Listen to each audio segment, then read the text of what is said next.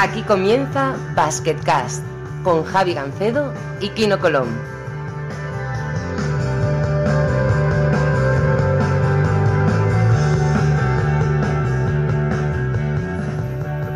Hola a todos y bienvenidos a una nueva edición de Basketcast. Eh, Como siempre soy Javi Gancedo y como siempre está conmigo Kino Colón. Kino, muy buenas.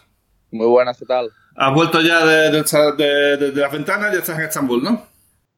Sí, llegué apenas nada, hace un día o día y medio y bueno, la verdad es que se echaba de menos un poco esto de, de hacer un basketcast contigo y bueno, tengo que decir también que me ha sorprendido la cantidad de gente, porque me pasé por la Copa del Rey y todo, la cantidad de gente que, que me ha felicitado por el basketcast, que está muy enganchada y bueno, yo creo que, que a todo el mundo que, que nos sigue pues le está gustando mucho, así que bueno, otro motivo también para, para seguir eh, con esto, con esta alegría. Eh, nos vimos en la Copa, eh, lo cual es raro porque era, era la tercera vez que nos vemos, creo.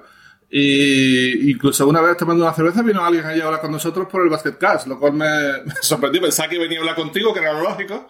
Dice, no, no, quiero hablar con los dos, tío, muy guay el podcast y tal. Y yo, joder, qué bien, ¿eh? Estuvo, estuvo guay.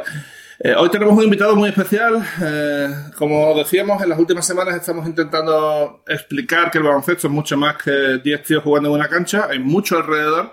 Y después de tener un poco team manager, hemos tenido entrenador, hemos tenido eh, general manager, hemos tenido un poco de todo, pero nos faltaba la figura del director deportivo y para ello tenemos hoy en Basket Casa a Imar Ojeda, director deportivo del Alba Berlín. Imar, muy buenas. Hola, muy buenas. ¿Qué tal? ¿Qué tal por Berlín? Eh, preparado ya para el gran asalto a la Eurocup, ¿no? Pues sí, por aquí muy bien, con, con día soleado ya, con lo cual pues cambia totalmente la percepción. Y, y en, cuanto al, al equipo, pues sí, eh, preparados, tenemos partido de liga este, este sábado, pero, pero de reojo estamos ya con, con, pues con toda la eliminatoria esta que, que bueno, pues que es, que es muy atractiva, ¿no? Mm, Desde aquí dar las gracias al Alba Berlín por su total colaboración con el programa. De hecho, eres el segundo integrante del equipo que está en Basketcast. Eh, Luke Sigma estuvo antes que tú y, y bueno, parece que habéis hablado un poquito del tema, ¿no? Sí, sí, sí. Bueno, yo lo oí, el, el de él, el programa de él, eh, sí que lo oí. Y, y luego ayer, pues eh, él ya sabía porque me dijo, oye, vas a salir en el Basketcast y tal. Y digo, sí, sí, pues voy a salir y tal. Entonces, bueno, el tío es. eh, la verdad es que tenemos un equipo con él y sobre todo hay, hay otro que, que es Estefan Peno, que son unos frikis y que del sexto en el buen sentido y siguen todo, saben, conocen. Entonces tenemos unos cuantos, unos cuantos, especialmente estos dos que, que son. Así que, así que bueno, eh, sí que sabían. Eh, Kino, tú que has estado tanto tiempo prácticamente como única persona que hablaba español en tus equipos en los últimos cuatro años, debe echar un poco de menos eso, ¿no? El, el tener un equipo, el Alba Berlín tiene eso, entrenador, segundo entrenador, director deportivo, jugadores incluso extranjeros que hablan español. Eh, eso lo echarás de menos, ¿no? Pues la verdad es que sí, yo tuve la suerte en, en Kazán de, pues bueno, de estar con, el, con Marco Kovanic y con Danilo Andusic, que hablan pues, bastante bien español, sobre todo, bueno, Marco lo habla como, como en español más, y Andusic la verdad es que mejoró muchísimo y bueno, podías tener una conversación muy fluida con él también. Así que, que bueno, que no lo echaba tanto, tanto de menos en, en Kazán, pero aquí he llegado y nadie habla nada de español, eh, nadie entiende. La única ventaja es que en el bus tú puedes hablar, rajar o, o hacer lo que quieras, porque es como si estuvieras solo, pero para el día a día es un poquillo más duro. Y nada, por ejemplo, ahora cuando vas con la selección, pues claro, todas las conversaciones o chistes o todo, pues es mucho más fácil y eh, sí que se echa un pelín de menos.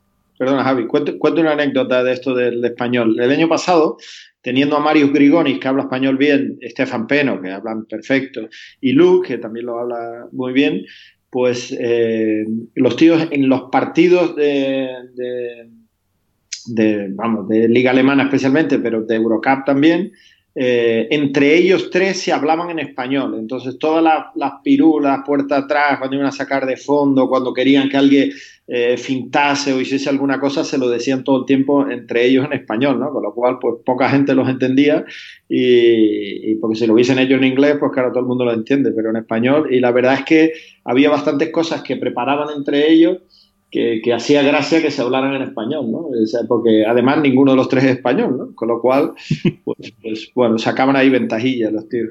Eh, yo supongo que cuando Kristaps Porzingis esté para jugar, eh, por fin y Doncic, entre ellos hablaran en castellano, porque es lo que tú dices, es una ventaja. Eh, poder hablar de algo que va a pasar inmediatamente y poder hacerlo en un idioma que nadie va a entender, esto es una ventaja, yo creo que seguro, ¿no, Kino? Sí, está claro. A mí me ha recordado un poco, pues eh, Marco Vanes también le gustaban estos, estos truquillos. Y bueno, viendo a Berlín que tienen, por ejemplo, pues la banda una puerta atrás con Sigma, que lo hacen mucho, o algún truquito siempre, pues una ventaja que, te da. Encima no tienes que ir ahí al oído a decírselo, lo puedes hacer rápido y yo creo que, bueno, si puedes sacar dos, cuatro puntos pues por eso, pues eh, siempre bienvenido sea. O sea, eh, pues lo puedes decir en alto incluso, ¿no? O sea, tú puedes sacar de fondo y puedes gritarle lo que sea que nadie te entiende, ¿no? Eso es cojonudo. Lo hacían así, ¿eh? Ellos lo hacían ahí. Peno muchas veces que saca de fondo y nosotros, pues digamos, no, o sea, no hay, no, no, hay jugadas de fondo, ¿no? O sea, simplemente son, es una disposición y a partir de ahí la gente tiene que leer, interpretar y tal. Y entonces había mucha gente, o sea, había muchas veces cuando nosotros los partidos de casa, pues yo en los partidos de casa estoy sentado en el, en el fondo y muchas veces era justo delante, delante de mí, ¿no? Yo estoy sentado allí con, con nuestro CEO, con, con Marco Valde y tal. Y, y, entonces muchas veces pasaba eso, ¿no? Que Peno desde ahí pues gritaba a Lu o a Mario, Mario, eh, puerta atrás ahora, porque el tío ya interpretaba que estaba sobremarcando cualquier cosa. Entonces Marco siempre se reía, ¿no? Me tocaba así, se reía como diciendo, ¿qué, qué? Y digo, no, no, están, están haciendo trampillas para, para, saber, ¿sabes? sí, sacamos ventaja, la verdad es que sacamos ventaja, tío. Mm, está, guay. Bueno, vamos a, vamos a entrar en materia. Lo primero creo que es hablar de las ventanas. Eh, eh, han acabado ya por fin. España se clasificó brillantemente, creo, para, para el Mundial. Y Kino ha sido uno de los dos jugadores, el otro es Seba Said, que ha jugado todos los partidos de las ventanas.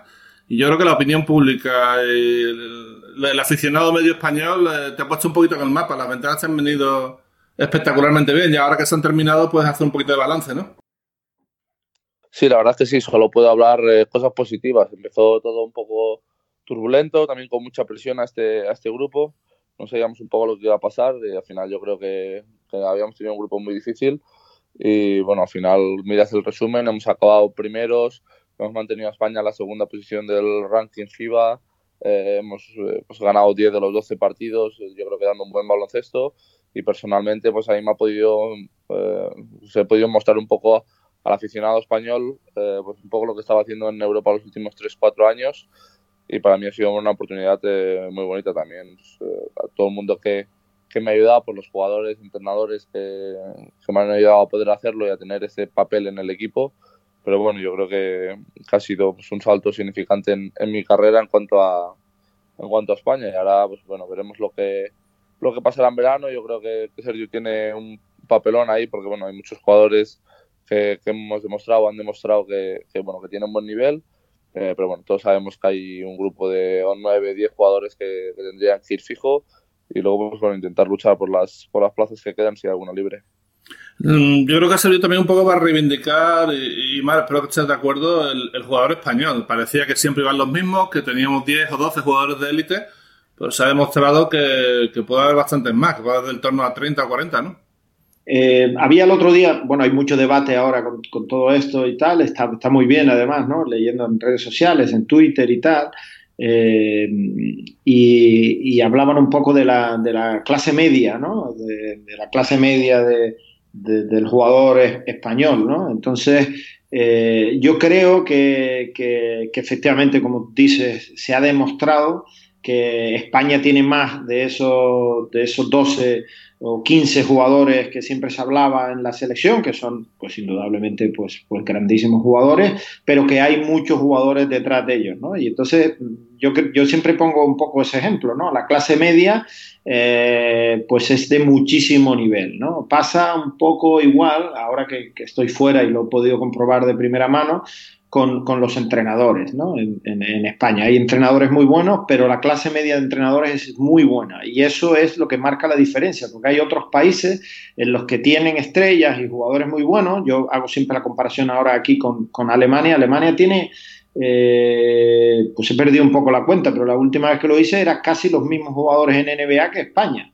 Eh, pero sin embargo, eh, su selección no es tan buena como la española y yo creo que es porque, porque en un mundo globalizado, pues, pues salen, ya todo el mundo tiene los medios para, para, trabajar y para poder sacar y descubrir, digamos, talento, y entonces pues sale talento de, de todos lados, pero, pero yo creo que la gran diferencia la marca el trabajo que se hace con el resto de jugadores y el resto de entrenadores. Y yo creo que ahí España eh, pues ha demostrado eh, que está a un nivel superior que del resto de, países europeos.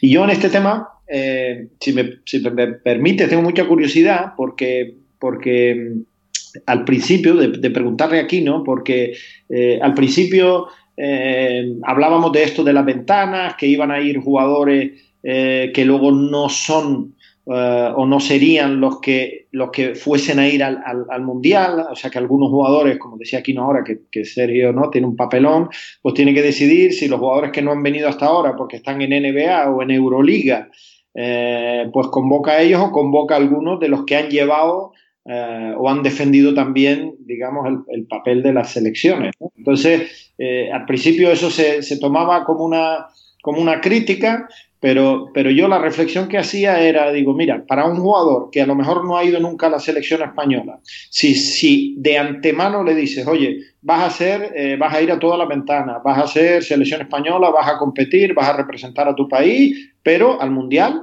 a lo mejor no vas a ir. Yo creo que igual a los jugadores que dirían, oye, pues sí, no me importa, para no ir nunca a la selección, pues por lo menos voy a las ventanas, ¿no? Pero teniendo aquí no aquí, pues, pues, pues tengo mucha curiosidad en preguntarle su opinión sobre esto.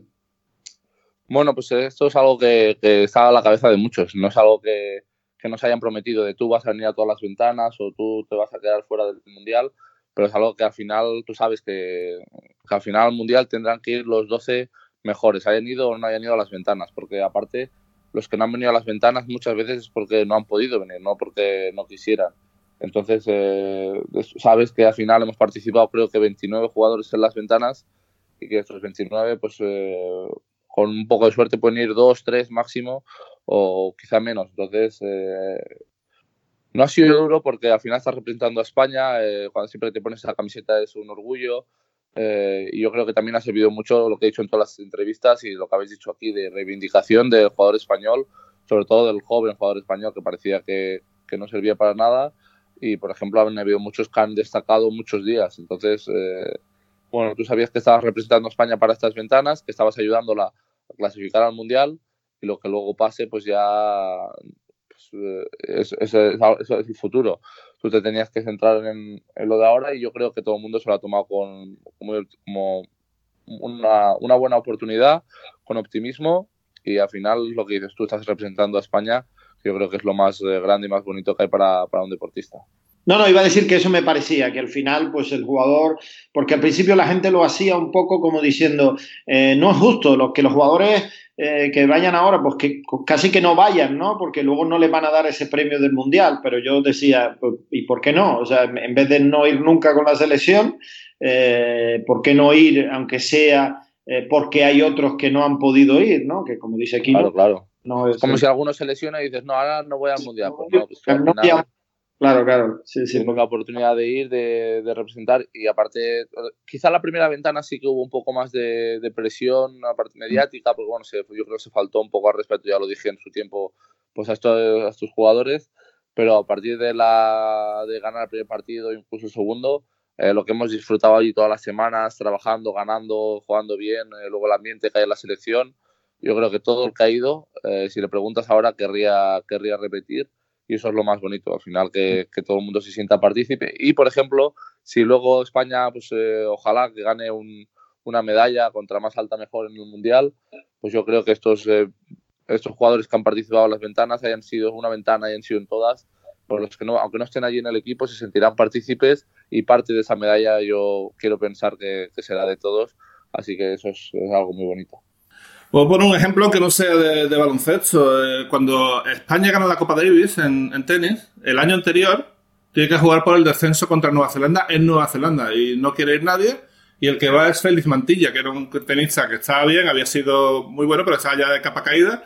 Félix Mantilla se coge la raqueta, se va hacia Nueva Zelanda, gana sus dos partidas, salva casi solo a, a España y al año siguiente ganan, ganan la Davis y sí que hubo un reconocimiento bastante grande a Mantilla por el tema de que sin él a lo mejor habrían bajado, estarían en segunda división y no habrían ganado la Copa Davis por primera vez. Y yo espero que eso sea más o menos eh, lo que va a pasar aquí, ¿no? Si España gana una medalla, que, se tenga en cuenta pues a toda la gente que se ha partido la cara durante las cuatro ventanas, ¿no?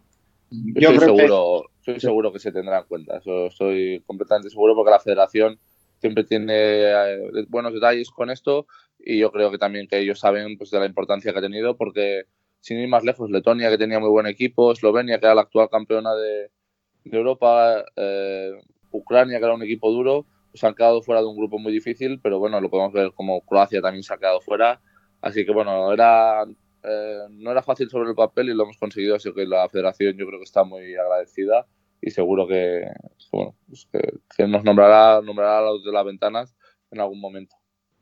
Kino, yo tengo una pregunta para ti. Eh, bueno, ha habido muy buen rollo en la selección. Eh, eso pasa casi siempre, pero en estas circunstancias creo que es más valorable. Me, pregunto si has hecho a, alguien, algún amigo nuevo, porque en la pizza al menos parece que sí que has tenido mucha conexión con Seba Saiz. Y, no sé si os habéis hecho más amigos por, por el tema de estar tanto tiempo juntos, ¿no? Bueno, pues al final, como has dicho tú antes, es el, el, otro que ha estado en todas las ventanas conmigo. Yo apenas lo conocía, yo creo que el verano anterior, no el otro, fuimos una concentración en Benavis y ahí nos empezamos a conocer eh, y la verdad es que hemos hecho pues, muy buena amistad. Al final pasas eh, mucho tiempo juntos, eh, hemos, hemos pasado muy buenos momentos y al final lo que dices tú, la conexión dentro de la pista pues también se consigue un poco fuera, cuando te llevas bien, cuando vas hablando de cómo hacer esto, cómo le gusta a que le pase, no cómo me gusta a mí que, un pibe continúe, por ejemplo, en este caso. Eh, pero bueno, eh, de aquí sacó de estos 29, pues quizá conocía ya 15 o 16, pero los otros me llevo yo creo que muy buenos amigos y bueno, siempre es bonito también conocer a, a todo jugador deportista español y bueno, yo, como tú dices, lo mejor de todo esto ha sido el ambiente, el buen rollo y lo bien que lo hemos pasado. ¿Alguna cena de matrícula espectacular o alguien ha tenido que pringar mucho o qué? Bueno, pues eh, lo curioso es que, por ejemplo, en la primera eran tantos los nuevos que, nunca habían ido a la selección que le salió baratísimo, le salió casi, casi tirado. No sé si recuerdo que fue más o menos 100 euros por persona, que eso para una cena de matrícula es apenas nada. Entonces, los otros que han ido llegando, como eran solo dos o tres, a eso ya les ha tocado pagar alguna más. Pero bueno, comparado con la, con la que me tocó a mí con, con Vives y Mirotic, eh, de momento no, ha tenido comparación ninguna. Bueno, eh, Imar, el, buen rollo se notaba. Yo no sé si has tenido la oportunidad allí desde Berlín, imagino que sí, de ver los partidos, pero, pero España ha jugado muy bien y, además se veía bastante, bastante buen rollo en el equipo, ¿no? Yo creo que hay eh, algo, eh, aquí no lo ha explicado perfectamente porque además lo, ha vivido en primera persona, pero con todo el, digamos, el ruido que había alrededor de todo esto al principio, eh, y como él dice, probablemente el grupo se sintió menospreciado ¿no? Eh, por, por, parte de toda la opinión pública con, con todo este follón, yo creo que eso eh, pues les, les, ayudó mucho a, a, unirse y a reivindicar, ¿no? Y, y, vamos, lo han hecho, pero vamos, con, con creces, ¿no? O sea, demostrando que, que son buenos jugadores, que, que, que han jugado de una manera espectacular pero además es verdad que, se notaba mucho en el ambiente, ¿no? O, eso daba la sensación desde fuera, ¿no? En la manera en la que jugaban, la manera en la que, en la que yo intento fijarme mucho por, por, por de formación profesional para, intentar, eh, pues, eh, llegar a conocer un poco, ¿no? El, carácter de, de los jugadores pues todo lo que compartían en redes sociales, ¿no? Que en eso yo me fijo bastante, las fotos, ¿no? Esos vídeos de, final de partidos cuando ganaban, las declaraciones que hacían, se, se notaba que, que, bueno, que estaban, que estaban tremendamente orgullosos y que pues habían, se habían unido eh, en, bueno, eh, o sea, mucho más allá de, simplemente competir en un par de partidos, ¿no? Daba la sensación de que estaban realmente unidos para, conseguirlo. Así que yo creo que, la prueba es pues, pues la solvencia con la que han, con la que han pasado estas esta ventanas, ¿no? Así que, bueno, creo que como decía Kino, ha sido, ha sido, eh, ellos además han ayudado a que todo este tema de las ventanas, pues, pues digamos, se vea un poco diferente, ¿no? Porque estamos hablando de, este tema de la ventana eh, casi, o sea, con orgullo y, hablando bien en general, ¿no? A mí me gustaría concretar porque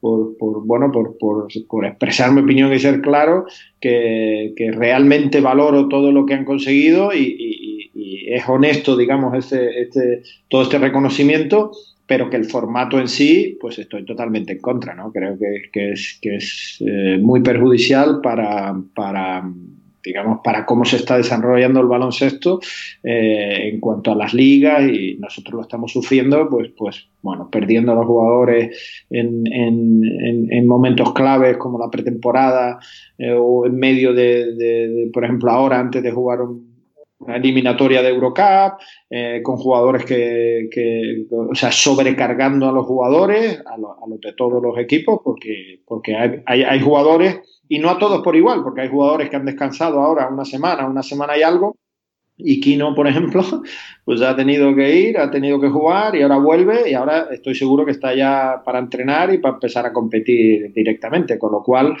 eh, bueno, creo que habría que buscar otro formato pero, pero lo que han conseguido sí que, sí que ha sido, bueno, muy meritorio, ¿no? Muy meritorio.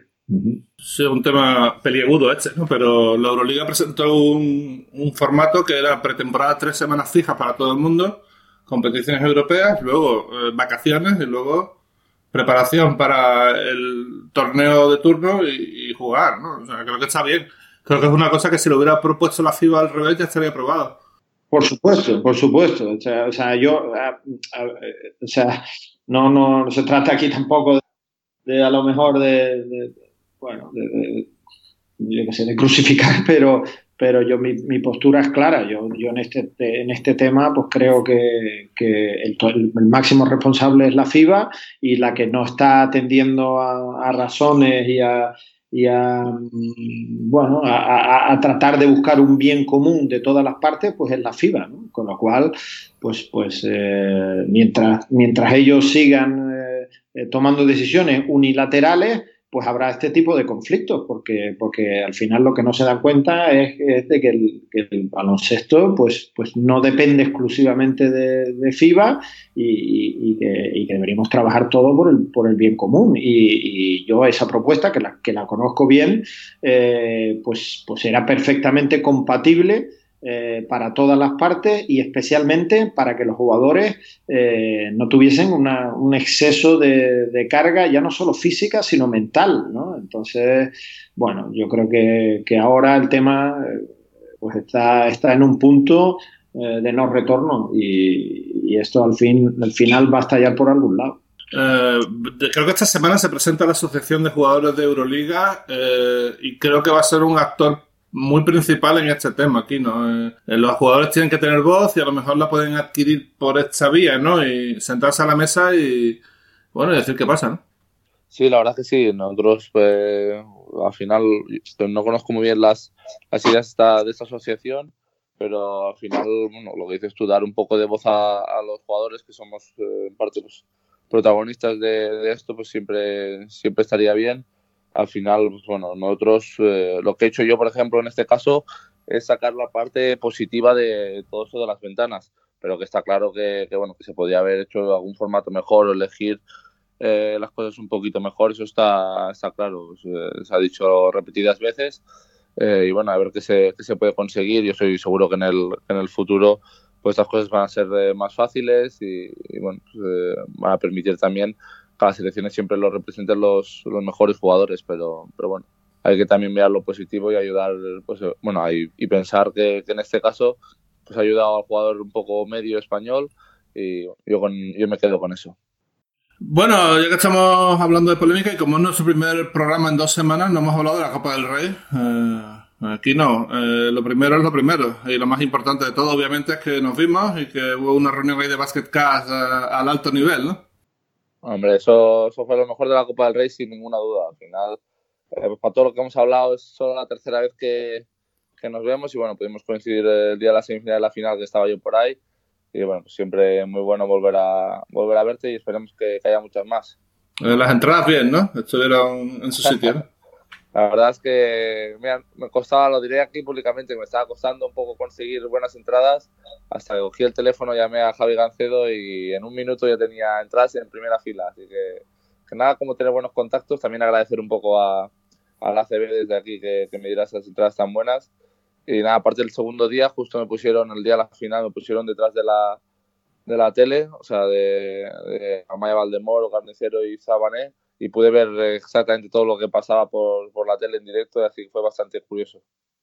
Yo, la verdad, eh, no quiero hacer abogado al diablo. Eh, la, mi opinión sobre el tema, directamente. Eh, las tomas que dan de Instant Replay son muy malas, eh, tenían muchas a su, a su disposición, tendrían que haberlas mirado todas. Es un error arbitral garrafal que cuesta un título y es normal que esté todo el mundo cabreado. Pero yo, eh, claro, en directo, yo nada más que veía el vídeo marcador y a mí me parecía que aquello no había tocado el aro. Eh, La, toma de televisión era malísima, malísima, la peor posible. Creo que los árbitros se equivocaron pidiendo la toma que estaba más cerca posible de la jugada y perdieron perspectiva, eh, pero aún así tendrían que haberlo mirado, ¿no? Sí, yo creo que aquí el error, eh, el error más grande es no haber mirado más, más tomas, pero bueno, al final eh, los jugadores nos equivocamos, los árbitros se equivocan, eh, jode mucho cuando pierdes un título así, yo, yo lo puedo llegar a entender, eh, pero al final, bueno, es un, un error, todo el mundo todo el mundo lo sabe y hay que, hay que seguir adelante, tampoco hace falta crucificar a nadie por, por una mala decisión, porque cuando yo tiro un tiro ganador y lo fallo, tampoco me crucifican a mí ni me gustaría, así que bueno, que es parte del deporte, errores, aciertos y bueno, eh, hay, hay que seguir. Seguro que en, que en algún otro momento pues eh, los árbitros se equivocarán a favor de uno, eh, entonces bueno, pues, eh, cuando se equivocan en contra tuya, pues tampoco hay que... Yo sé que es difícil, ¿eh? tiene que ser muy jodido, pero tampoco hay que crucificar a nadie, creo yo. Eh, Imar, ¿qué te parece el tema? Pues eh, bueno, yo creo que, que, básicamente lo que, lo que han dicho los dos eh, es, es, un error y es un error que viene condicionado por un error inmediatamente anterior y, y, sobre el papel pues podemos decir sí, un error puede ser al principio del partido y, y te cuesta dos puntos y esos dos puntos pues pero no, no podemos pensar en el que hubo el minuto anterior, pero es que el que hubo en la jugada anterior, eh, la falta no pitada, digamos, ¿no? en, en el contraataque, pues esa... Eh, eh, a, a, los árbitros te afecta porque somos humanos. Entonces, ese error lo tienen ellos en la cabeza porque yo creo que se dan cuenta del error sobre la marcha. Entonces, es, es, indudable que todo eso se mezcla eh, con otros condicionantes, ¿no? Con condicionantes eso, de que, de que las tomas que ven no son buenas, que, que igual el subconsciente pues, pues le alivia eh, pensando que en la toma se confirma esto y que por lo tanto hay un tipo de, digamos, de, justicia en el que en el que compensan el error anterior, no digo de manera premeditada, entonces, bueno, pues yo creo que, que lo peor es que eh, desde fuera parece que la Copa fue una maravilla, los partidos sí que los pude ver y de verdad que fueron buenos, pero a nivel organizativo la Copa ha ganado otra vez pues yo creo que ese estatus que tenía como, como, una de las mejores competiciones eh, de, de, Europa y, y, es una pena que, que, bueno que al final pues pues quede empañada por, por un final así no pero yo eh, me, me, preocupa voy un poco más allá y me preocupa eh, hacia dónde está yendo el baloncesto europeo en general o el baloncesto en global porque pasa esta historia y, y, pasa, digamos, la frustración y, las consecuencias que eso tiene en el Real Madrid, pero es que eh, durante el mismo fin de semana, Olympiacos pues, pues hace, monta un número en el que no salen a jugar la segunda parte y dicen que ya no van a jugar más contra Panathinaikos porque creen que los árbitros o acusan a los árbitros de estar comprados,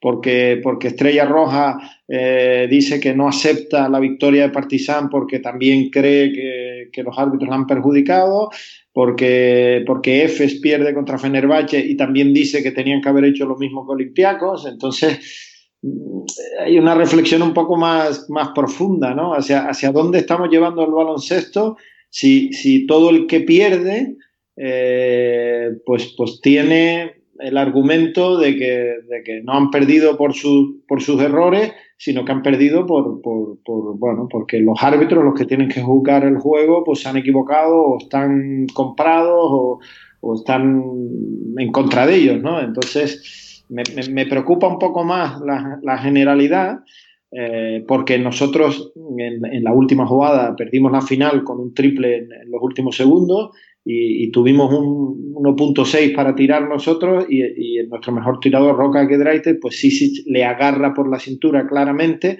y no le deja salir a tirar y eso pues con el balón fuera eh, pues en, la, banda pues es eh, antideportiva y es muy clara y, nosotros no hemos salido a decir absolutamente nada, ¿no? De hecho, esta es la primera vez que se dice eh, públicamente ese comentario. Entonces, eh, podíamos habernos puesto también a decir que era porque Bamber y tal, porque además la, jugada contraria pasó el año pasado, nosotros en la final contra Múnich pasó lo mismo y a Luke Sigma le pitaron una falta antideportiva eh, y, además fue el mismo árbitro, estaba situado en la misma posición, pero claro, al final eh, no, no puedes basarlo en eso. Yo, yo creo que primero tienes que eh, tratar de analizar lo que tú has hecho bien, lo que has hecho mal, lo que y luego es verdad que los árbitros se pueden equivocar, pero como dice Kino, igual que te equivocas tú con decisiones, con, con, toma de decisiones, sobre todo, ¿no? Más que con aciertos o errores.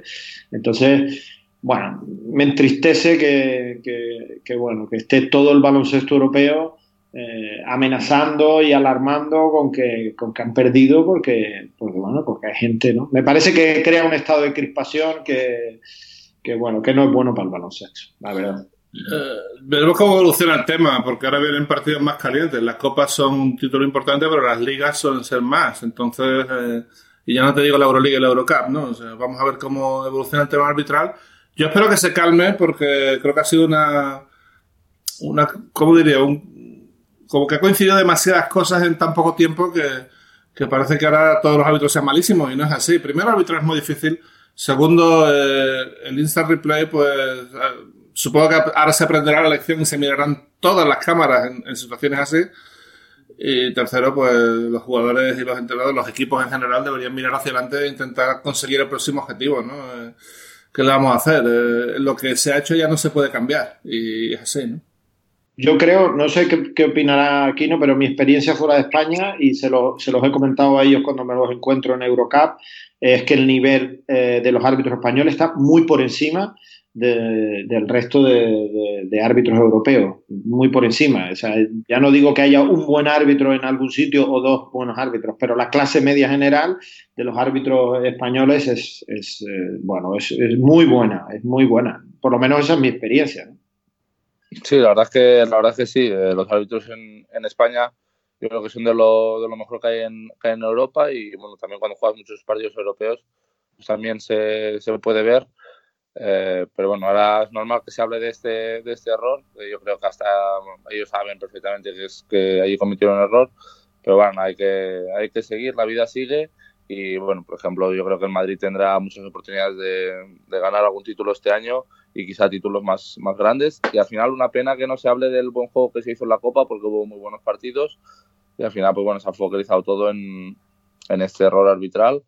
Pero bueno, eh, es un poco también lo que nos gusta aquí en, en España. Eh, a veces hay programas de televisión que hablan más de los errores arbitrales que del propio juego de algún jugador. Eh, pero bueno, no sé si es lo que vende o lo que a la gente le gusta comentar pero hay que, hay que seguir y bueno, pues, eh, seguro que, el Madrid estará luchando por, por títulos quizá más importantes y bueno, yo creo que va en línea de, ganar alguno, así que, bueno, veremos lo que pasa de aquí a final de año. Mm, bueno, eh, creo que es un pecado tener aquí a, Aymar Ojeda y no, no, indagar un poquito sobre su trabajo, director deportivo, que es muy, muy interesante. Quería preguntarte cómo es el proceso de fichar a un jugador. Eh, supongo que es muy distinto ir a por un jugador que tú quieres, que por ejemplo me imagino que el caso de Martin Hermanson, por ejemplo, este año, un jugador que vosotros habíais seguido hasta la liga alemana y lo queríais desde hacía muchos meses, a un jugador que te proponen los agentes, ¿no? Debe ser muy distinto, ¿no? Sí, es todo parte de un proceso. Esto me recuerda algo de, cómo empezaste eh, la entrevista con el tema de las selecciones y el efecto que tiene o, la imagen que tiene Kino ahora eh, para el gran público, ¿no? Después de, hacerlo también con la, selección. Yo creo que, eh, o sea, a mí me sorprendía un poco, eh, entiendo perfectamente que eso es así, para a lo mejor para los medios de comunicación o para el público en general, pero para la gente del baloncesto, o sea, si no sabes el mérito que tiene, que Kino porque no ha habido tantos jugadores españoles fuera de, España haciéndolo bien en Europa, que Kino esté triunfando, haya triunfado en dos países diferentes, jugando a un altísimo nivel, pues que ahora vaya con la selección pues es, una confirmación de que además puede jugar bien con la selección, pero, pero vamos, que era un jugador de alto nivel, eso ya, digamos, estaba un poco claro, ¿no? Pero creo que, eh, que, es parte, de, por lo menos, de nuestro trabajo, los directores deportivos, que eso lo sepamos. Entonces, eh, sí, lo que dices es, eh, el, proceso es, es normalmente ese. Hay jugadores eh, que tú descubres por diferentes circunstancias, porque, porque te pones a revisar, eh, porque, porque vas mirando vídeos, porque alguien te, los nombra, algún entrenador, algún compañero.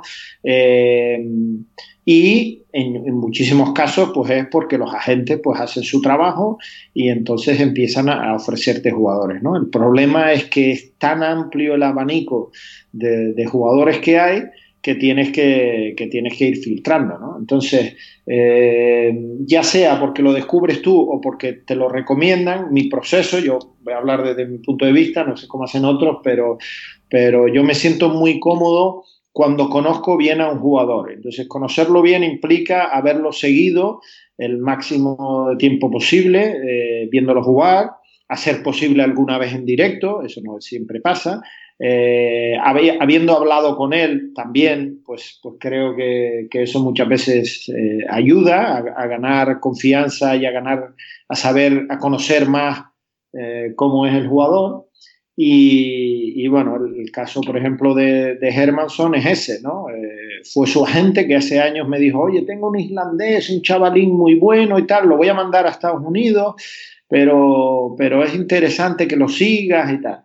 Entonces, bueno, pues yo me fío bastante del criterio de esa gente, aunque ellos pues, tienen que, decir esto prácticamente de todos los jugadores que representan, pero, pero bueno, me llamó la atención, empecé a seguirlo, eh, pues, pues digamos de una manera un poco light, porque, porque estaba en universidad y luego ya cuando vuelve a Europa y va, a Francia, pues ya pongo un poco más de, interés.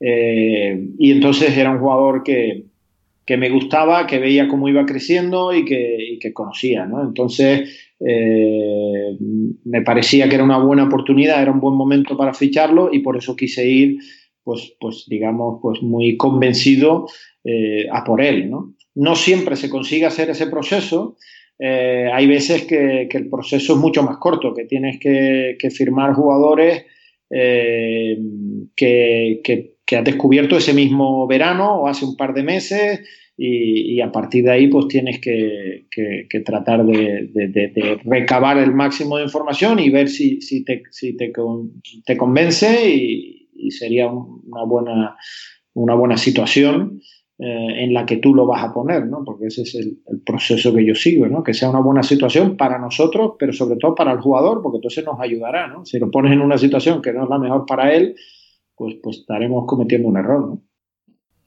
Está claro, Kino, ¿tú has pasado por ese proceso de que, hola, ¿qué tal? Soy el general manager de X equipo y se ponga a hablar contigo y tal?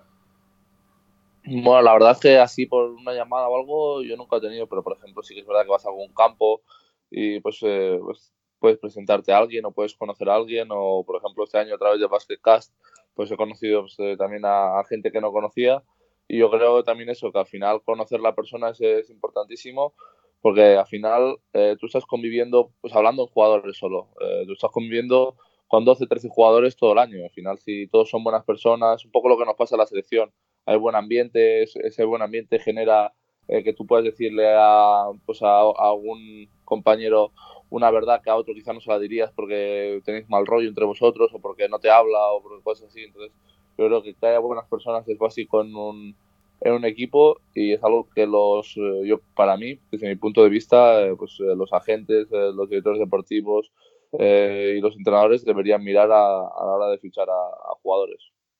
Yo, y hay una cosa que, que, digo que es un poco utópica pero pero yo pienso en, en las grandes compañías eh, que, gestionan, digamos, pues, pues mucho capital y que, tienen mucho presupuesto, mucho dinero, y cuando van a fichar a los, a los eh, a los directivos, que suelen ser los, los mejor pagados, ¿no? en los que más dinero van a invertir, eh, pues las entrevistas son, vamos, lo, más común del mundo, ¿no? Diría que no solo una, ¿no? Que pasan un proceso de selección de varias entrevistas para fichar un directivo de una empresa de, de, bolsa o lo que sea, ¿no? Que cotice en bolsa o lo que sea, un, alto cargo. Eh, en, en, nuestras empresas, los directivos eh, porque son los que, digamos, los que, los que, en los que se dedica la mayor parte del dinero, pues son los jugadores, ¿no? Entonces, eh, yo, yo digo, ¿cómo es que vas a fichar a alguien ¿no? tan importante para tu empresa y, y, no lo vas a conocer siquiera, ¿no? aunque sea con una entrevista? Y es verdad que es un poco utópico porque no, eso no quiere decir que yo a todo el que fiche le haya hecho una entrevista, ¿no? No pasa así muchas veces, ¿no? Siempre me gusta intentar hablar con él, pero hay veces que, la conversación que tengo con los jugadores es incluso ya después del jugador fichado, ¿no? O, justo en ese momento en el que en el que ya estamos casi de acuerdo en todo y, falta una conversación así, ¿no? Pero, pero, pero yo creo que sería un proceso, eh, un proceso mm, a, adaptar, a implementar en, nuestra manera de, fichar jugadores. Con, Martin Hermanson, por ejemplo, eh, se dio un caso que, no se ha dado con nosotros mucho, y es que lo trajimos, vino cuando él acabó su temporada, pues lo trajimos tres días a, Berlín, en el, que, en el que nosotros pues le enseñamos las instalaciones, eh, vino, estuvo en un partido de Alba sin que, eh, digamos, sin que nadie lo supiese, eh, porque, porque, bueno, nosotros todavía estábamos compitiendo y yo no quería que, nadie, digamos, estuviese despistado con otras cosas, ¿no? Pero sí que lo hicimos y, bueno, luego también conocieron a los, después del partido, pues conocieron a, los entrenadores. Nosotros le preparamos nuestro, tenemos una figura nueva ahora, que es Carlos Frade, que es el, Player Development, es, es, un entrenador que se dedica, está cerca del primer equipo, pero no es un ayudante puro del primer equipo que viaje con ellos y, y esté metido en esa dinámica, porque yo quiero que tenga cierta independencia a la hora de poder trabajar con los jugadores lo que ellos necesitan mejorar, no lo que el equipo necesita que ellos mejoren. Eh, y entonces eso ya lo hacen los ayudantes que están full time como en el equipo. Y entonces Carlos preparó un vídeo, preparamos un vídeo eh, sobre cómo veíamos nosotros a Martin Hermanson, ¿no? Entonces, eh, pues se lo pusimos a él para decirle lo que veíamos. Entonces, no es que eh, la intención no es que él viniera a probarnos a nosotros, ¿no? Eh, o que nosotros lo probáramos a él, porque a veces hay ese, esa piel sensible de no, yo no, yo ya soy un jugador consagrado, yo no voy a ir allí a entrenar para que tú me veas entrenar, ¿no? Si me quieres me firmas y ya está, ¿no? No se trata de eso, se trata de que las dos partes se conozcan, de hecho él no entrenó aquí, pero se conozcan para que vean eh, lo, que, lo que yo espero del jugador, ¿no? Lo que esperamos en esta organización del jugador. Entonces, igual pues, pues nuestro, nuestras ideas son diferentes, con lo cual, pues oye, mejor darnos cuenta antes de que, de que esté todo hecho, ¿no? Y entonces en ese vídeo eh, nosotros le poníamos detalles como eh, eh, reacciones que él tenía en, la cancha, ¿no? O sea, aparte de cosas de juego, que le dijimos, oye, queremos que tienes que mejorar esto y creemos que nosotros podemos ayudarte a mejorarlo, le, poníamos pequeños detalles, ¿no? Entonces él por ejemplo, reaccionaba cosas que los árbitros pitaban pues antes que los demás, pues era capaz de darse cuenta de leer situaciones ¿no? del juego que había otros que todavía no se habían dado cuenta. Entonces, esas pequeñas cosas a él le impactaron mucho, ¿no? Porque decía, sí, sí, yo precisamente, o algún una vez hizo un corte para dejar a un jugador solo en el otro lado, y nosotros se lo pusimos, oye, nos gusta mucho este corte porque lo haces para dejar a este jugador solo, ¿no? Entonces se quedó muy sorprendido como diciendo, sí, sí, la gente no se da cuenta, ¿no? O sea, nadie me dijo, oye, qué bien eso y tal. Entonces, yo creo que sería, bueno, sería bueno eh, para las dos partes que, se pudiesen llevar procesos así. Ya digo, es un poco utópico todo, todo esto, ¿no? Pero, pero me parece que se hace en la NBA, yo lo viví cuando estuve aquí y creo que haríamos bien eh, para hacerlo y, para intentar hacer cosas así. Yo tengo muchas preguntas, pero lo voy a limitar solamente a dos porque tampoco tengo muchísimo tiempo. Eh, la primera es eh, cómo de importantes son las ligas de verano, las Summer Leagues estas de la NBA. Supongo que cuanto, cuanto menos dinero tienes o cuanto más ajustado es tu presupuesto, más importante es ir para allá para intentar buscar algún tipo de jugador un poquito chollo, ¿no? Sí. Bueno, eh, las ligas han, cambiado mucho. Al principio, pues era claramente una liga en la que la gente iba a hacer scouting, a ver jugadores, a hablar con, agentes, con entrenadores, con jugadores, un poco todo. Eh, y ahora se ha reducido todo la liga de verano de prácticamente la liga de verano de La Vega y es ya un espectáculo eh, más para, para el público que para los que para los scouts, ¿no? O, para los equipos, ¿no? Entonces siguen yendo todos los equipos, estamos todos allí, pero ya es mucho más complicado hacer el, trabajo tan detallado, ¿no? Porque está lleno de público la, cancha, porque ya no estás cómodo donde te puedas sentar para, para ver los jugadores, eh, ya es mucho más difícil, pues, pues conseguir hablar con, con, con, toda la gente que está allí y que necesitas hablar, pero bueno, sigue siendo el sitio donde, donde puedes ir para, para, para, eso, para hacer todos los contactos, para ver a los jugadores en directo, para, para, bueno, para eso, para contrastar información, para, bueno, yo creo que un poco para ayudar todo este proceso, ¿no? Sigue siendo, sigue siendo un sitio, digamos, en el, en el que, al que hay que ir, ¿no? Sobre todo para jugadores americanos, claro. Claro, porque aquí a ti, por ejemplo, ir a, ir a una liga de verano más te perjudicaría que te, que te beneficiaría, quizás, ¿no? Bueno, nunca sabes. Yo creo que, todas las cosas estas eh, a veces funcionan muy bien como, experiencia. Yo, pues, eh, ahora ya es algo que quizás se me, ha, me ha pasado, pero sí que me había planteado, sí que me hubiera gustado, quizás cuando era más joven, pues ir allí y ver un poco también eh, el nivel físico que hay allí o las cosas que hacían los jugadores de allí, ver si podía competir contra, contra los jugadores de mi misma edad, pues que estaban ya pues, a punto de ir a la NBA o queriendo salir a algún grande europeo.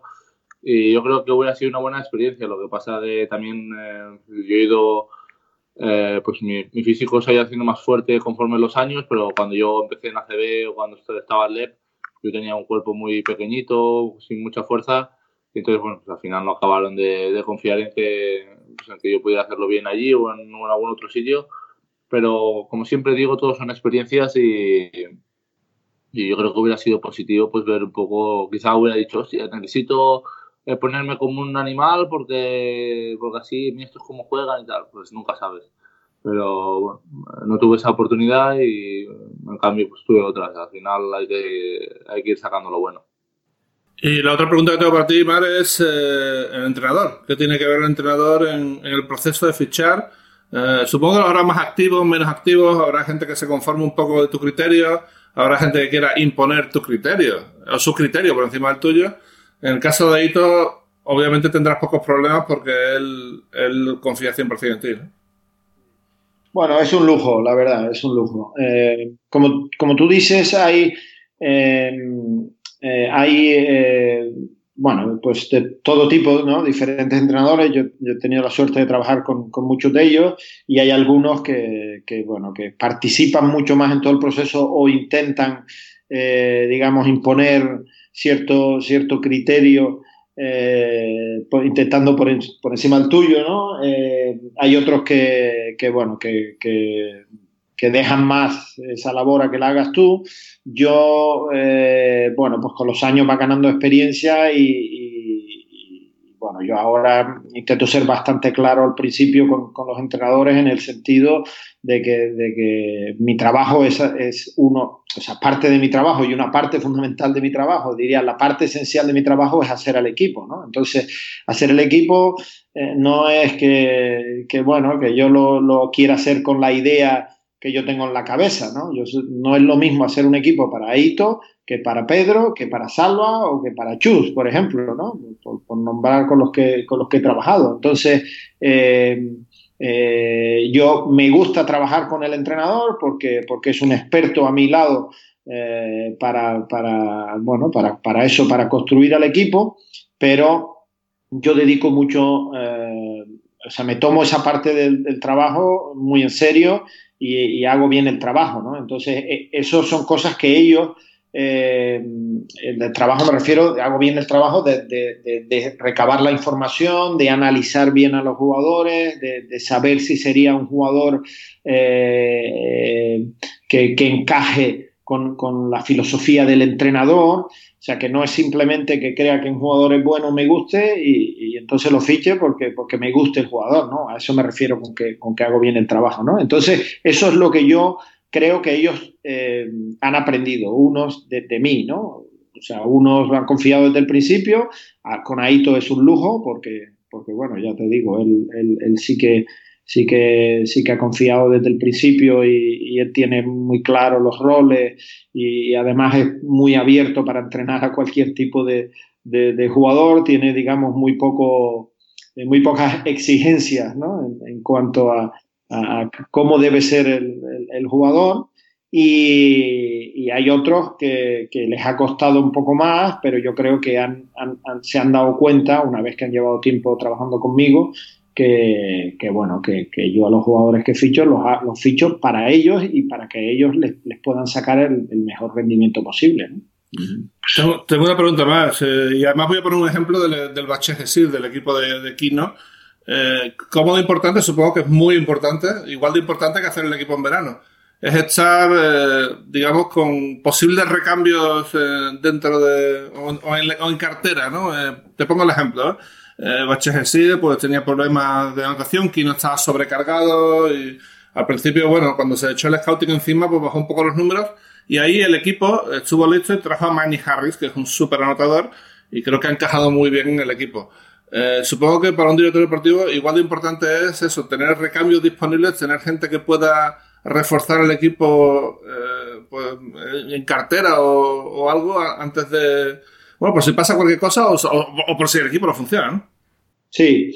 Eh, yo, de, la época que estuve trabajando con los Hawks en la, NBA, digamos, adapté alguna de las de las nomenclaturas que teníamos allí y hay una, lista de jugadores que llevábamos eh, y, que, había que, tener permanentemente actualizada, que era la Emergency List, ¿no? Entonces, lista de emergencia. Entonces, bueno, pues aquí lo tengo que algunos entran aquí al despacho y se ríen porque lo tengo ahí en, una pizarra, pues tengo eh, ese, ese, título, ¿no? Emergency List. Eh, depende de la época de la...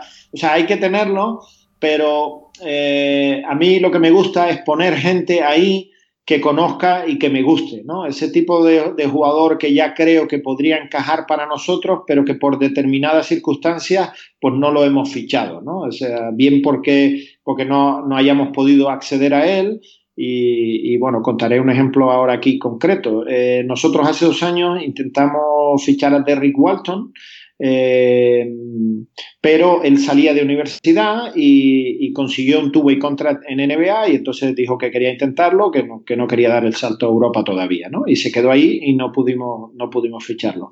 Ahora se nos, se nos ha lesionado Stefan Peno para, para lo que queda de temporada y eh, había que fichar a alguien. Entonces, eh, había nombres en el mercado que algunos, no, muchos, porque ahora es difícil, que estaban, que no estaban, que no estaban mal, pero que, pero que tampoco eh, eran eso, el tipo de jugador que a mí, digamos, me, enamorase o, me encajase, ¿no? Entonces, es verdad que digamos, hurgué un poquito en la, situación de que Derrick Walton no estaba jugando con su agente, preguntando y tal, y, tuvimos que tener un poco de paciencia y alargar un poco el proceso eh, para, esperar a ver si esta opción se podía materializar, como así ocurrió, ¿no? Pudimos, pudimos, bueno, pues llegar a un acuerdo, él pudo llegar a un acuerdo con Salguiris para salir, y, entonces nosotros ficharlo, ¿no? Entonces, eh, hay, hay, veces que durante este, este, tiempo se hace duro porque los entrenadores se ponen nerviosos, porque el público, el entorno se pone nervioso diciendo, bueno, hay que fichar ya, hay que fichar ya,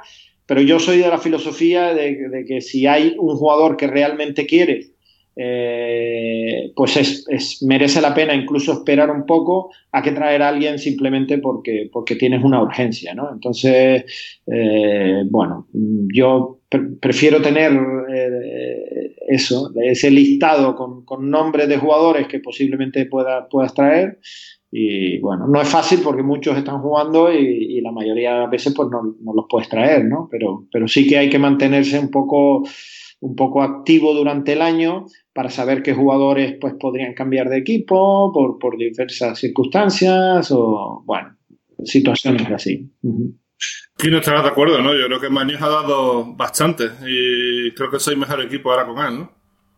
Sí, la verdad es que sí. Estoy de acuerdo en, tanto en el fichaje de Manny, que yo creo que, que, nos ha dado otra, otra dimensión, sobre todo en ataque, y también pues en tener una lista, pues, como yo le llama Emergency List, porque al final el año es muy largo, pueden pasar mil cosas, uno se lesiona, otro no está rindiendo bien, otro pues eh, se quiere ir por cualquier razón. Entonces, bueno, siempre, yo creo que siempre hay que tener un plan B y pues, yo creo que, es algo interesante. Lo que pasa que también entiendo que tiene que ser complicado sacar un jugador que, perfectamente se, se, acople a todo lo que tú quieres en mitad de la temporada, porque yo, la mayoría de buenos jugadores ya están cogidos por otro lado. Pero bueno, yo creo que, por ejemplo, ahora aquí ellos han podido aprovechar de que quizá en Zalgiris, pues este jugador en concreto no tenía tantos minutos o no estaba disfrutando a tope pues para poder eh, traerlo con, pues eh, con un rol quizá más importante del que, que tendría allí y siempre es eh, importante pues tener algún arma para poder mejorar el equipo, para darle el plus que a veces se necesita. Es una pena que no entrara una semana antes del fichaje porque habría podido jugar Eurocup, hubiera podido jugar los playoffs, pero por poco se perdió el deadline de, fichajes, así que Alba Berlín estará sin Darry Walton en, en los playoffs de Eurocup eh, que jugará contra Unicaja. Eh, obviamente la lesión de Javier Fernández creo que cambia un poquito el panorama. Eh, y Unicaja que parecía que podía ser, digamos, no favorito, pero sí el equipo que más posibilidades podría tener de, sorprender con el factor cancha. Ahora no sé cómo lo veis, pero bueno, yo creo que Alba ha estado muy sólido en casa y bueno, ya veremos qué pasa, ¿no? Pero va a ser emocionante la, eliminatoria. Pues sí, la verdad es que es una pena que no, que no, pueda, que no pueda jugar. Eh, pero bueno, es, lo que hay y, la verdad es que es una pena que, Jaime no, no, pueda jugar, esté lesionado. Es verdad que eso, digamos, iguala un poco la, la, eliminatoria. Nosotros nos da un poco más de posibilidades. Nosotros hemos perdido a, Peno y, nos quedamos solo con, con Peyton y, bueno, pues, pues ellos han, han perdido a Jaime. Pero bueno, es, es, una, es mala suerte porque lo ideal sería tratar de que estuviesen todos los jugadores y competir en cada uno en el máximo de sus fuerzas, ¿no? Pero bueno, eso es lo que hay, forma parte de, este mundo. Y, bueno, eh, yo creo que el factor eh, campo para nosotros nos, nos ayuda un poco a, a, igualar la eliminatoria porque, porque sobre el papel Unicaja es, mejor equipo que nosotros porque tiene mejor plantilla, porque tiene mucha más experiencia. Eh, son, un equipo que, vamos, yo, contaba con ellos para, para, buenos candidatos a ganar la Cup. Sigo contando con ellos, ¿no? Pero eh, como digo, nosotros, pues bueno, somos ambiciosos, somos muy jóvenes, un equipo muy joven, eso también lo vivimos en, la, esa falta de experiencia, lo vivimos en la final de Copa de aquí alemana el otro día. Y, bueno, poco a poco nos vamos curtiendo y si somos capaces de, jugar bien el primer partido en casa y tratar de competir allí, allí en Málaga, pues, pues bueno, eh, pues a ver si somos capaces de, dar la campanada y de, pasar sobre Málaga, ¿no? Afortunadamente para Alba Berlín, eh, esto es una maldad, pero lo voy a decir porque me di cuenta ayer escribiendo la previa. ya lo vi. La, historia no escribe, no escribe, o sea, no mete canastas, porque eh, mirando y tirando del hilo, eh, he mirado que hasta 12 equipos españoles distintos han ganado en Berlín. Ya lo vi ese ya lo vi ese tweet, me desmoralizó bastante. lo siento, no era, mi intención, pero bueno, aquí no lo he dicho. Eh, esto a los jugadores no, no le prestéis atención. Aquello de, oh, este equipo está 8-0 contra nosotros, vamos a perder. Eh, esas cosas no sirven, ¿no? Bueno, al final, eh, por ejemplo, yo llego a un equipo nuevo como Unix y dice, no, aquí has ganado los últimos seis años y ahí pues, tú ni lo has pisado. Entonces, eh, es algo que, bueno que está allí, pero que a la hora de jugar no, no influencia mucho. Yo creo que, que esta va a ser una eliminatoria muy, muy igualada. Al final, Jaime, yo creo que era el jugador quizá más importante de, de Málaga, les daba mucho carácter, les, da, les daba ese plus de energía. Y bueno, yo creo que, que sin él, yo creo que pueden sufrir. Y va a ser difícil ganar en, en Berlín, pero yo creo que quizá el primer, eh, primer partido puede ser absolutamente clave. Eh, antes de pasar al turno de preguntas, eh, porque siempre se me olvida además, eh, no, esta semana jugáis contra Sacaria Equipo que antes tenía Tony Douglas, ya no lo tiene. Y bueno, en teoría puede ser un partido trampa, ¿no? Es un partido que tenéis que ganar sí o sí, pero que es un equipo que a pesar de estar abajo, os ganó y va a ser un rival bastante duro, ¿no? Ni a Landry Noco, ni a Landry Noco tampoco. A eso iba a decir, eso iba a decir, que el jugador que más daño nos hizo es ahora pivot de, del Alba Berlín. Así que, que, bueno, que ahí nos han ayudado un poquito el, el Alba con su fichaje. y bueno, esperemos que, que, en casa ellos ahora están sufriendo bastante porque se han ido los dos jugadores más importantes del equipo y bueno, eh, esperemos que en casa que estamos en una línea muy buena, pues eh, seguir así con una victoria que nos daría ya pues eh, bastante para, para playoff. Estaría 18, 10-8 si ganáis, o sea, eh, bueno, creo que es muy buena posición para asaltar playoffs, ya veremos qué, qué pasa. Bueno, preguntas. Eh, a ver, la primera es, eh, ¿qué se piensa en Alemania y qué piensa Imar de que la única plaza fija en Alemania de Euroliga se haya dado a un club de fútbol por su potencial económico antes que equipos con mayor historial o mayor afición? Mi opinión, antes había una plaza, ahora hay dos. Creo que sale favorecido todo el mundo. El hecho de que el Bayern de Múnich eh, tenga plaza fija también abre un poquito el espectro a los demás, ¿no? Eh, no, pues precisamente eso iba a decir, que, bueno, que Alba es un club que tiene, que es puramente de baloncesto, que tiene una, una gran tradición, que, a diferencia de, de, los otros clubes grandes que hay en Alemania, pues no tiene un propietario mega millonario, ni tiene ni, ni, pertenece a un club de fútbol, sino, sino es, un, es un club que ha crecido con el apoyo de un sponsor que es Alba desde el principio y con un pilar fundamental que es Marco Baldi. Eh, y eso, digamos, pues tiene, tiene mucho valor y mucho mérito, pero que las cosas no se pueden separar. El impacto que tiene ahora Bayern de Múnich, porque su, su presidente, Uli Hunis, pues apoya la sección y está intentando reforzar y bueno, y, y, meter ahí cada vez más, más presupuesto pues eso tiene un impacto que yo creo que, que, aunque a nosotros que somos el máximo rival no te rabia, es bueno para el baloncesto, ¿no? Porque, porque bueno, significa que, que, que, hay un club que está creciendo y que tiene potencial y que, bueno, nos ha pasado por delante, pero, pero como tú dices, nos da la posibilidad a nosotros ahora de, de, de, que, de que si somos capaces de igualar lo que hicimos el año pasado, que fue jugar la final eh, de liga contra Bayern de Múnich, pues clasificaríamos para Euroliga, ¿no? Entonces, bueno, se amplía, se amplía el espectro y eso yo creo que es bueno para la liga alemana porque irán dos equipos en vez de uno solo y yo creo que, que dos equipos hay para, para, para, competir a buen nivel en Euroliga. Mm, estoy completamente de acuerdo. Eh, Kino y yo tenemos ya la respuesta hecha. Sin hablar con Kino, creo que está claro. Es una pregunta sencilla, pero envenenada eh, para Aymar. ¿Quién es mejor, Aito García Reneses o Mike Badenholzer? Eh? Uh, qué buena esa. Sí, sí, sí, qué buena esa. Nosotros, nosotros somos haitistas del séptimo día. O sea, nosotros lo, lo, siento mucho, pero ese señor americano no sabemos muy bien quién es, ¿no? Mira, eh, o sea, lo, ahora que lo dices, de, de, lo que me estoy dando cuenta es de lo afortunado que he sido porque, porque he podido pues, trabajar con Aito ahora eh, no había trabajado nunca antes, ¿no? La gente a veces confunde, como él estuvo en Gran Canaria, yo soy de allí, pero yo nunca había trabajado con Adito antes de, traerlo aquí a Alba y he podido trabajar con Budenholzer y además en una etapa en la que, en la que digamos, el front office de, de Atlanta era muy pequeñito porque éramos siete nada más y a mí me integraron eh, pues mucho, ¿no? Eh, con cosas además que no me competían a mí, ¿no? Siendo, siendo el, el scout internacional pero pude trabajar muy de cerca con Budenholzer, es un grandísimo entrenador y lo está demostrando ahora en, Milwaukee, lo demostró en Atlanta y ahora en Milwaukee, pero, pero desde luego eh, no hay color porque, porque, bueno, yo estoy absolutamente impactado con, con bueno, trabajando con Aito. Y lo primero fue eh, el primer entrenamiento eh, que lo vi meterse en la cancha, o sea, el primer entrenamiento que salió allí y empezó a, hacer los ejercicios él con balón y a poner los ejemplos y a, correr de arriba abajo la pista.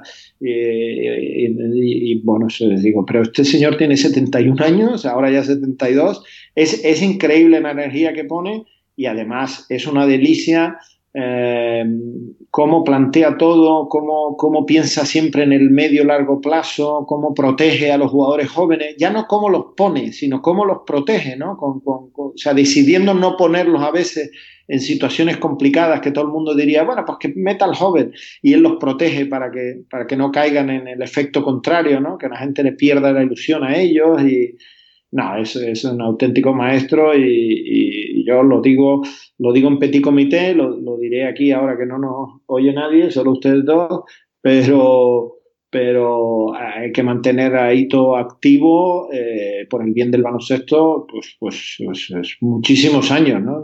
De la, manera que sea, porque, porque es fundamental, es fundamental. Y no, lo dicho, tú no tienes dudas, ¿no? O sea, entre Aito y casi cualquiera, Aito, ¿no?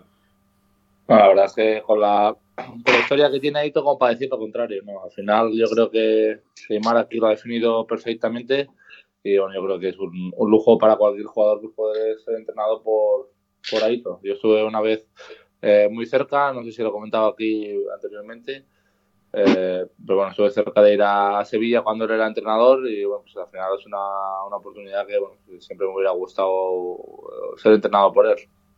Eh, bueno, sabes que nuestro sueño es cerrar el año en Basket la temporada con Aito, así que, Imar, échanos una mano, macho, a ver si. A ver si Aito quiere venir. Yo creo que sí, que sí que vendrá, pero, pero a saber, ¿eh?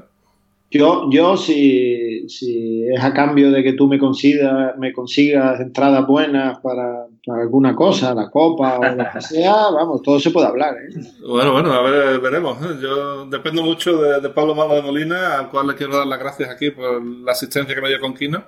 Pero bueno, se intentará, se intentará. Bueno, rápidamente porque tenemos poco tiempo, además Kino, Kino se tiene que ir pronto. Eh, para Imar dice, cuando eras scout en los Hawks, ¿De qué jugador eh, que recomendaste y eligieron el draft están más orgullosos? ¿Y cuál de los de lo que recomendaste pero no eligieron ha tenido mejor trayectoria? Eh, bueno, yo creo que de Tavares, de los que eligieron, eh, de Eddie, de Eddie Tavares, mm, sí, el más orgulloso del que estoy, porque, porque creo que, bueno, que no terminó de, poder asentarse en, la NBA, pero, pero bueno, es un jugador absolutamente determinante.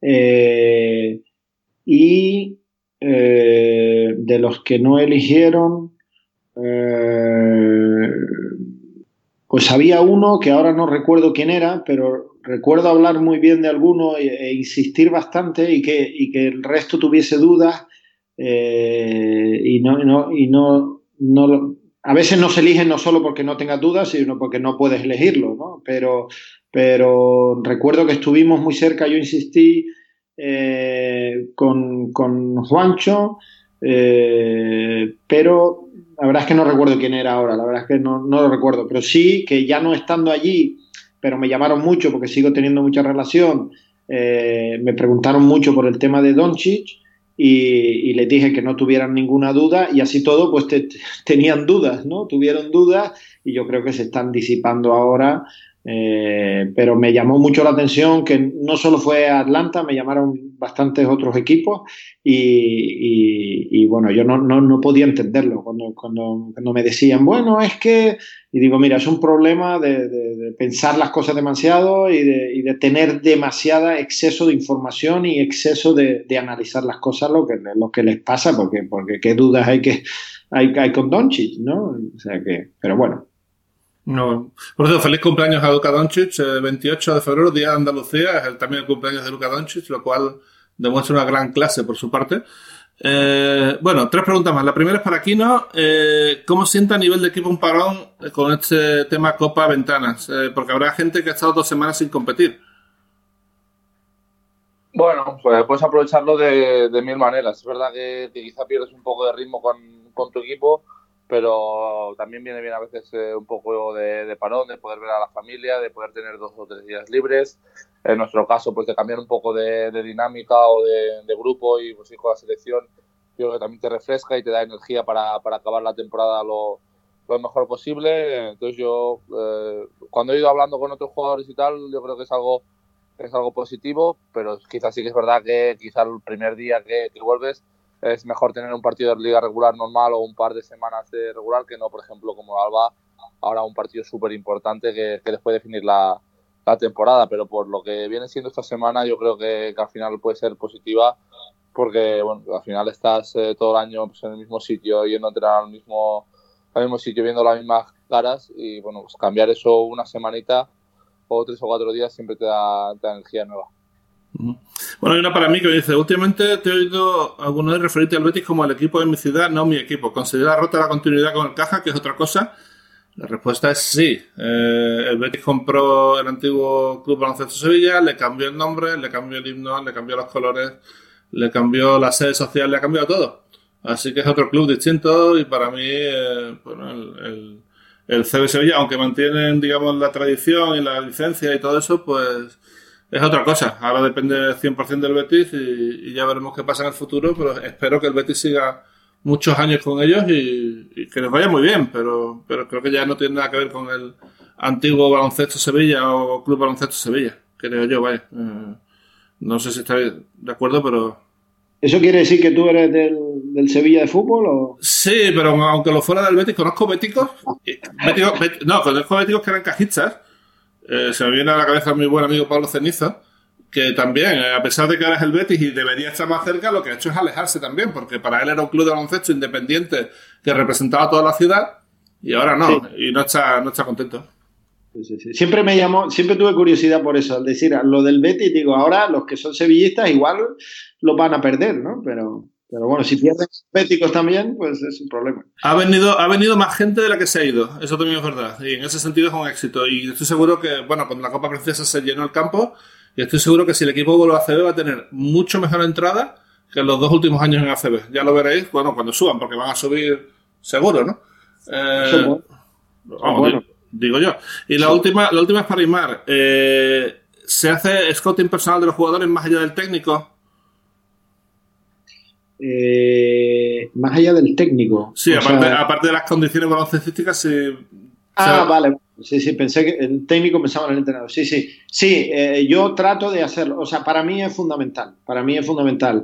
Yo recuerdo, había como un mantra que repetíamos eh, cuando, cuando yo estaba, era ayudante de Pedro y luego pasé a ser eh, director deportivo allí con Pedro Martínez en Gran Canaria y, y lo repetíamos muchas veces al acabar el el, en los partidos y decíamos, hay que fichar a buenos tíos, hay que fichar a buenos tíos, buenas personas, hay que lo repetíamos siempre, ¿no? Por, por, casos allí como de Jim Morán, por ejemplo, ¿no? Luego, pues Sabané, este tipo de, de, jugadores que yo creo que marcaban, a nosotros nos marcaron, ¿no? Especialmente, ¿no? Entonces, eh, bueno, cada uno es diferente, cada uno es como es, eh, pero, pero yo sí que, que presto muchísima muchísima atención a que, a que los jugadores tengan un perfil similar al que, o sea, un perfil que encaje en, nuestra filosofía, ¿no? Hay jugadores que son pues mucho más, no sé, de mucho más carácter y, de, y temperamento, que, que, que, son buenos jugadores y que,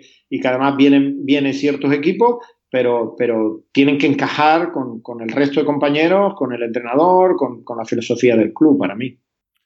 Está claro. Bueno, lo vamos a dejar aquí, Kino. Tengo una última pregunta para ti, porque estuve en Atenas eh, la semana pasada y tanto Keith Lanford, sobre todo Keith Lanford, muy, muy insistentemente, como Nick Calate, me han dicho, ah, oh, yo quiero salir en tu podcast, tal, no sé qué. ¿Qué hacemos, tío? Porque es en inglés. ¿Los metemos un ratito? ¿No los metemos? ¿Pasando de ellos? ¿Qué hacemos, tío? Hombre, hombre, pues eh, podríamos hacer algo un poco internacional, que es lo que nos falta ya, hablar en, en inglés. Pues podría ser el, siguiente nivel. Lo que pasa es que, eh, entonces, podríamos esto para hacer un, un tweet, a ver si a la gente le parece bien que pues hagamos, yo que sé, quizás 15, 20 minutos en, en inglés y también que puedan pueda ser más, un poco más internacional. Sí, pero bueno, no creo que sea muy difícil. Estamos pasando eh. fronteras ya, ¿eh, Javi? Estamos sí, pero es que eh, la, la, idea fue de Lanford, que me vino y me dijo, tío, yo quiero saber vuestro podcast, ¿qué coño? ¿Cómo que no me invitáis? Digo, hombre, que es en español. Digo, pues hacer uno en inglés. Digo, sí, hombre, pero es que entonces la gente no, no sé si lo va a escuchar. ¿eh?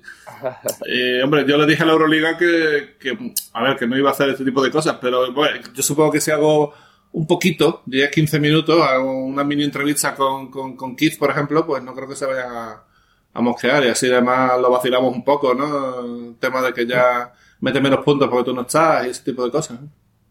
Sería perfecto, perfecto. Me parece muy bien, me parece una, vale. una, idea muy buena. No, me parece muy buena idea la tuya de, de poner un tuit. Voy a poner un tuit y a ver qué, a ver qué pasa. En fin, eh, bueno, eh, despedimos a Imar. Imar, muchísimas gracias por, por tu tiempo. Mucha suerte a la Berlín, tanto en la Liga Alemana como en la Eurocup. Eh, y, y, bueno, veremos dónde, dónde estamos a final de temporada, ¿vale?